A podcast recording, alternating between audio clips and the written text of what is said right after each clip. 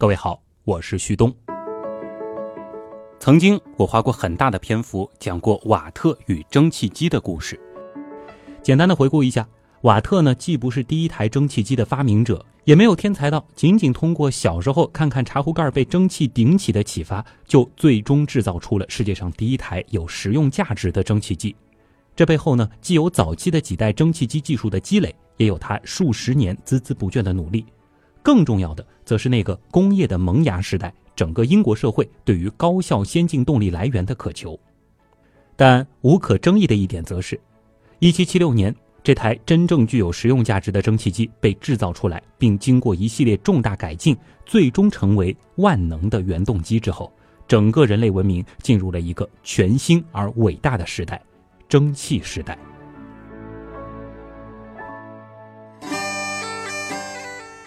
当然，工业革命的爆点技术倒并非是瓦特的这台蒸汽机，更被人津津乐道的其实是一七六五年由纺织工人哈格里夫斯发明的珍妮纺织机。这台一次可以纺出许多根棉线的手摇纺纱机，由于生产效率极高，引起了大量手工纺纱者的恐慌和愤怒，甚至有人冲进哈格里夫斯的家里，捣毁了机器，烧毁了房屋，还把他们一家赶出了小镇。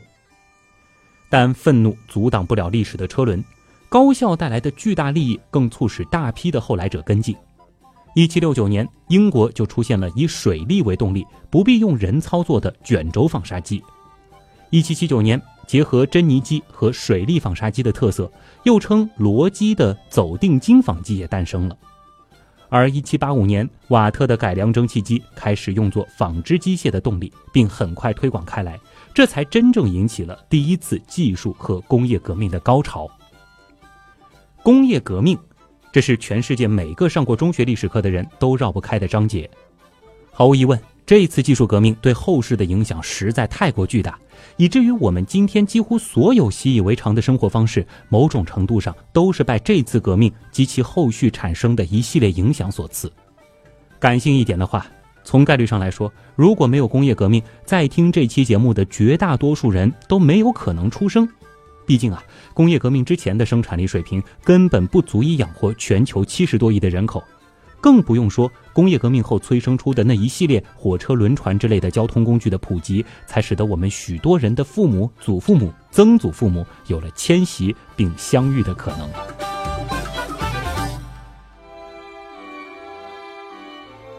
如果说英国人瓦特是第一次工业革命的大明星的话，那第二次工业革命也有一位绕不开的人物，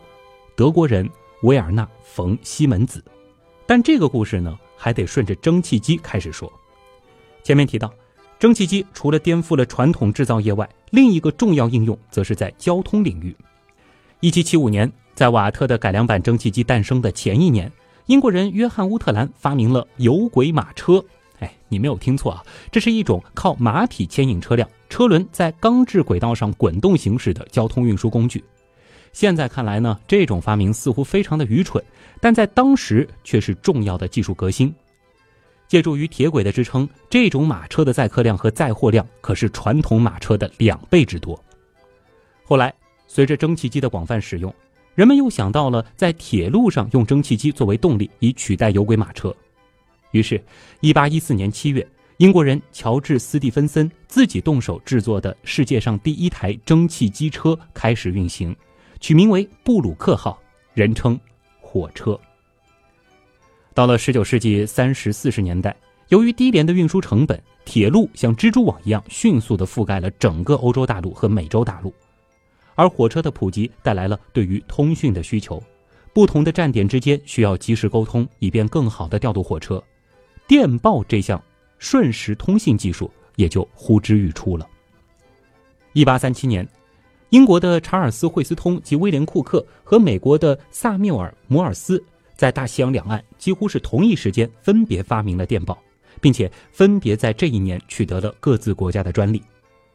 一八三九年，首条真正投入使用运营的电报线路就在英国最先出现，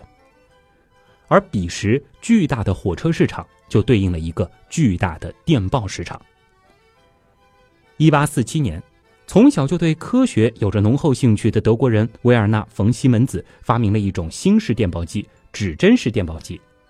也是在这一年，他和工程师约翰·乔治·哈尔斯克建立了西门子哈尔斯克电报机制造公司，主要就生产这种指针式电报机。这也就是后来西门子公司的前身。一八四八年，西门子公司赢得了法兰克福至柏林的电报线路合同，从此开始了快速发展。很快。就在欧洲许多国家的首都设立了分号。作为物理学家，西门子老先生对技术的热爱直接影响到了西门子公司的发展。创建时，西门子除了依靠电报业务外，就以发明和推广新技术为主要支撑。除了管理公司外，这位创始人把更多的时间放在了研究发明上。对于世界工业史来说，接下来的一个重要的年份是一八六六年，这一年。西门子老先生发现了实用发电机的工作原理，并制造出世界上第一台实用发电机。这台设备以经济实惠的方式将机械能转化为电能，并为强电技术的发展打下了坚实的基础。人们立刻意识到了电器产品的优越性，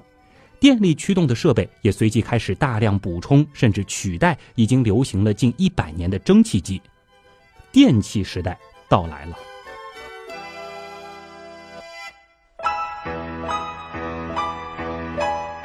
这时，电子电器就成了西门子公司的代名词。由于此时的西门子已经是一家非常成熟的工业企业，因此西门子研发的这些技术往往马上就被产品化投入市场。一八七九年，柏林一座购物商场使用了西门子哈尔斯克公司研制的插动弧光灯。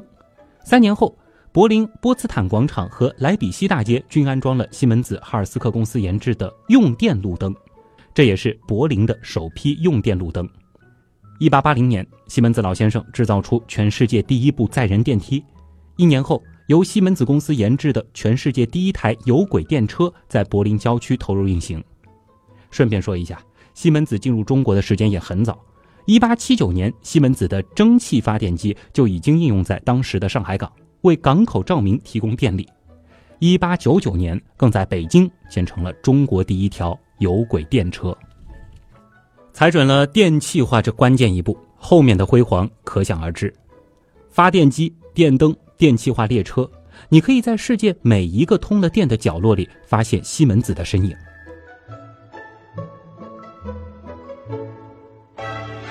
当然了，如果仅仅以电气时代代表第二次工业革命还不够全面。十九世纪七八十年代。以煤气和汽油为燃料的内燃机也相继诞生。十九世纪九十年代，柴油机创制成功，内燃机的发明再一次颠覆和定义了交通工具。无论是汽车、远洋轮船还是飞机，都在此后得以迅速发展。而这些新装备之所以能够大规模普及，还仰赖于大西洋彼岸的另一大创举。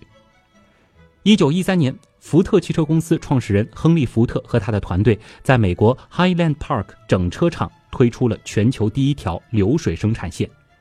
这一项伟大的创新将原来涉及三千个组装部件的工序简化为八十四道工序，每辆车的生产时间则从原来的十二个小时缩短为仅仅九十分钟，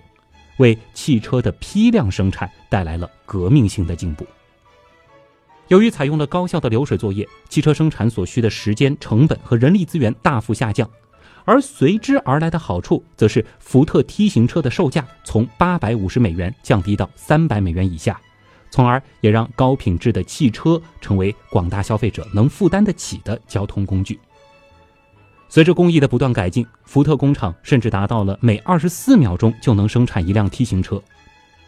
到一九二七年。福特在全球售出超过一千五百万辆汽车，占当时全球汽车销售总量的百分之五十。当然了，福特的新工艺也立刻传播开来，不仅是在其他汽车制造商之间，也影响了诸如照相设备、吸尘器、冰箱等制造领域。流水生产线更是成为了美式制造业的象征，也重新定义了现代工业的面貌。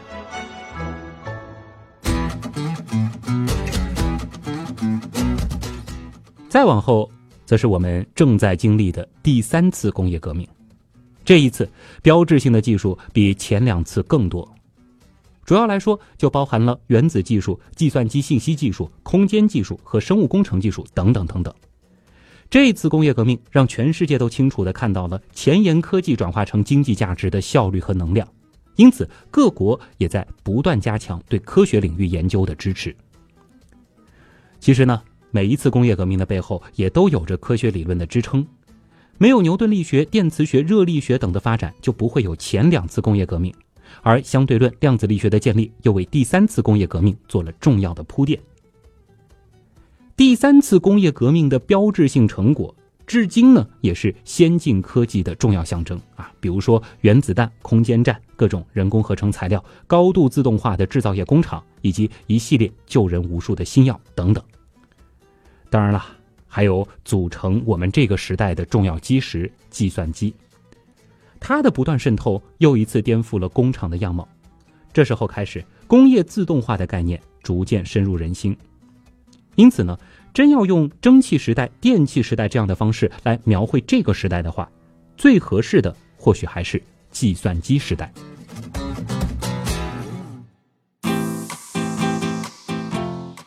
那么。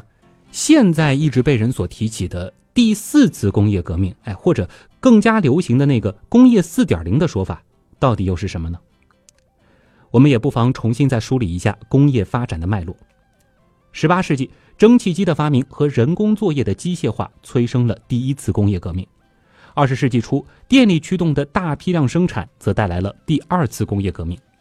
再后来，通过将电子产品和计算机技术应用到制造与生产自动化中。人类开启了第三次工业革命，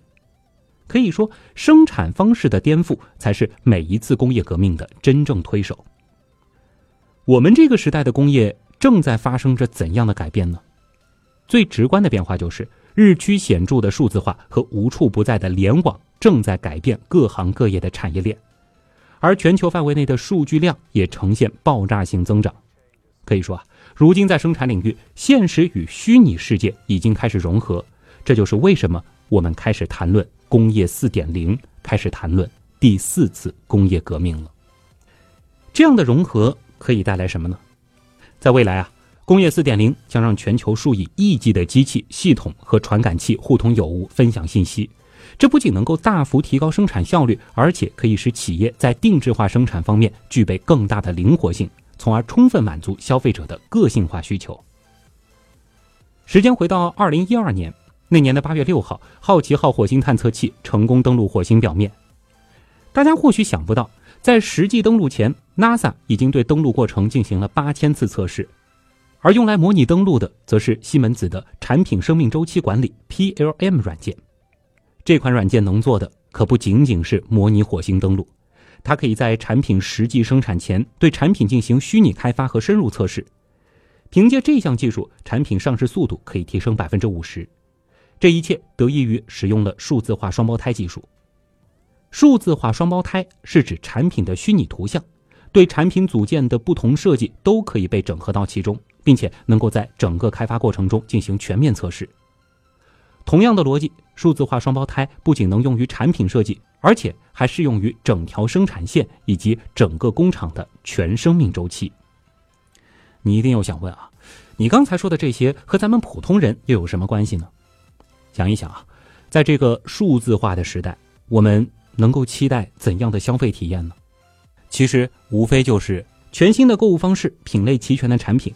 方便进行的产品与价格的比较。迅速交货的便利以及令人心动的价格，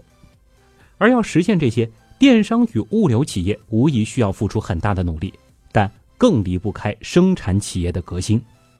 生产企业需要将包括供应商在内的整个价值链数字化，让自己的企业变为数字化企业。通俗的来说呢，就是要做到消费者想要什么样的产品，就能立刻生产出什么样的产品，而且品质如一，价廉物美。在多项技术日趋成熟的当下，工业四点零的愿景也许已经不再遥远。实现这一切的技术，除了数字化双胞胎技术之外，还包含了前面提到的 PLM 软件、3D 打印和自主机器人等等。而在这样的工厂当中，人类、机器和资源能够互相通讯，就像社交网络中一样自然。智能产品知道它们如何被制造出来的细节，也知道它们的用途。他们将主动的在制造流程回答诸如“我什么时候被制造的？对我进行处理应该使用哪种参数？我应该被传送到哪里？”等等的问题。这里啊有一个代表型的工厂，位于德国巴伐利亚州东部的西门子安贝格电子制造工厂。一定有人惊呼啊，怎么又是西门子？其实呢，这也是许多人对这家公司的一个误解。毕竟，相信在许多人的家里都还有着西门子的冰箱或洗衣机。更早的时候，甚至用过他们家的手机，因此啊，大家就以为这是一家专注于生产家用电器的企业。而实际上呢，二零一四年西门子就退出了家电领域，现在除了一小部分 To C 的产品之外，它的绝大部分业务都是 To B 的。说回到安贝格工厂，这家工厂创建于一九八九年，主要生产的是可编程逻辑控制器 PLC 等电子产品。这种器件呢，可以提高工厂自动化水平，节省时间和成本，同时提高产品质量。它们可以控制上山吊椅和游轮的船载系统，以及从汽车制造业到制药业等各行各业的工业生产过程。这家拥有大约一千两百名员工的工厂，在全球有超过六万个客户。如今，它每年可以生产一千两百万件产品，而生产合格率竟然高达百分之九十九点九九八九。更有意思的是，在同样大小的生产空间内，在人数小幅变动的情况下，过去近三十年间，他们更将产量增长到此前的八倍，产品质量则比二十九年前提高了四十倍还多。为了准确收集数据，安贝格工厂超过三亿个元器件都有着自己的身份证，这些基础识别信息包括哪条生产线生产的、用什么材质、当时用的扭矩是多少、用什么样的螺丝钉等等。当一个元件进入烘箱时，机器会判断该用什么温度以及时间长短，并可以判断下一个进入烘箱的元件是哪一种，适时调节生产参数。除了将初始组件放置到生产线上的环节是人工执行的，此后的一切操作都是自动进行。从开始生产一直到发运，整个生产过程总共使用了一千个这样的控制装置，每天。上千台扫描仪将从单件产品上采集约五千万条生产过程数据。那工人需要做什么呢？通过显示器，工人可以查阅当天的生产过程信息，并挖出生产环节中的短板，比如哪个部件出现问题的概率比较高。他们可以细致入微地观察每一件产品的生命周期。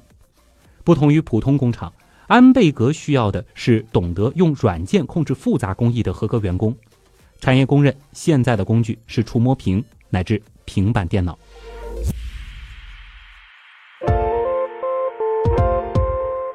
虽然人们现在还无法准确勾勒出工业四点零时代工厂的精确模样，但可以预期的是，在未来工厂中，机器将实现自我组织，交付环节也将实现自动组装，订单将直接转化成生产信息，并流入生产环节中。另一方面，这样的数字化工厂技术甚至还会改变我们对能源的使用方式。比如，有一种名为聚酰胺的化学材料，它最为我们熟知的俗名便是尼龙，这也是人类最早研制出的一种合成纤维。除了作为纤维原料应用在纺织领域，它其实更是一种用量极大的工程塑料，在汽车、电气设备和航空领域都能够找到它的影子。在过去。它呢，只能通过煤炭、石油等化石原料来合成，但其实从像是玉米这样的农作物当中也可以获取。方法听上去倒是不难，只需要利用微生物中的天然催化剂生物酶，就可以将玉米里丰富的糖类分解、转化、重组，最终变成生物基的聚酰胺。那你一定好奇了。既然有这么好的途径，那为何在过去很长一段时间里却都是石油化工一枝独秀呢？这是因为啊，生物体太过复杂多样，就算是具有相同基因的双胞胎，在完全不同的生长环境下，相貌也会存在着较大的差异。这就像是一把双刃剑，它们既能生成化学法无法合成的特种化学材料，而且性能优越，但同时又会产生多种多样的代谢物。导致目标产物的收率太低。大多数情况下，实验室里的小试结果可能很优秀，但一旦进入生产环节就不及格了。研究人员一年试验了五十多万个样品，最后可能只有一个符合工业化生产的要求。为了寻找究竟是哪些关键因素影响到了这其中的变化，他们就必须不停重复筛选过程。而在生产环节，这类工厂与诸如生产汽车、电子设备等离散工业有着很大的不同，因为生物制造的反应一旦开始就无法中断，这样的过程工业。就对工厂的底层自动化系统提出了很高的要求，必须做到无缝集成才行。尽管门槛很高，可毕竟前景巨大，所以国内外都有企业在尝试。当然了，想要成功，就需要在研发与生产两方面着手提升效率，否则无法产生优势。比如上海有一家名为凯赛生物产业有限公司的企业。在新疆的乌苏，他们呢与西门子合作，打造了一座生物制造领域的世界级数字化生产基地。在这里，数字化的优势就充分得以体现了。在研发领域，西门子软件可以通过数字化分析，帮助研究人员直接找到某些重要参数和最后生产率之间的关联性，从而省去了中间复杂的筛选工作。在工厂建造的过程中，工厂资产数字化管理系统将工程阶段所有底层设备的信息都存入一个统一的档案库里，形成了工厂的数字化双胞胎。这样不仅方便日后的监测与管理，也为设计下一座工厂提供了极大的方便。竣工后，工厂智能运营管理系统则保障了稳定高效的连续性生产。系统每天会按照生产计划给工人下发电子工作指令。他们的工作质量也会被准确评估并记录在案，很多工序被自动化程序所替代，不仅节省了大量的运营成本，更重要的是降低了出错率。而实时反馈的系统更极大提升了这座占地巨大的工厂的检测效率。经过不懈努力，西门子最终成为凯塞乌苏生产基地全生命周期数字化解决方案合作伙伴，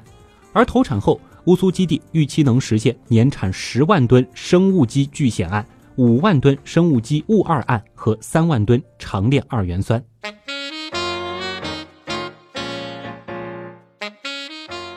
无论是安贝格工厂还是乌苏生产基地，我们都能够看到一个明显的趋势，那就是生产方式的自主程度必将不断提高。那你或许会担心了，以后的工业生产到底？还有没有人的位置呢？毫无疑问，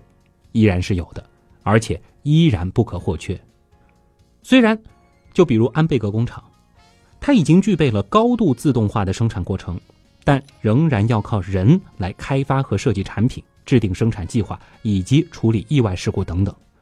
而考虑到目前我们距离真正具备自我意识的人工智能还太过遥远，所以以上这些在可以预见的未来依然不会改变。在工业界，富有创新精神的领导者和思想者也将继续发挥他们的智慧，来构想所有制造工艺和流程，并编写出将这些信息传递给机器的软件。当然了，作为人类的我们，也并非就能高枕无忧。随着工厂的数字化程度越来越高，那些简单重复的工作岗位必将越来越少。毕竟，机器甚至产品都在变得越来越聪明，所以。只有更愿意动脑、更具备综合能力的人，才能成功的驾驭他们，并由此创造更多的价值。这一点，想必无论是制造业，还是服务业、金融业，甚至我所在的传媒业，都是如此吧？不知道你我是否都已经做好准备了呢？原来是这样，就是这样。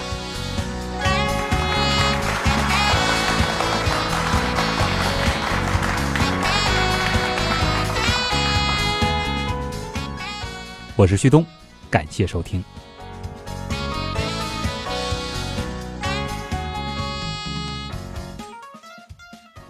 西门子，博大精深，同心致远。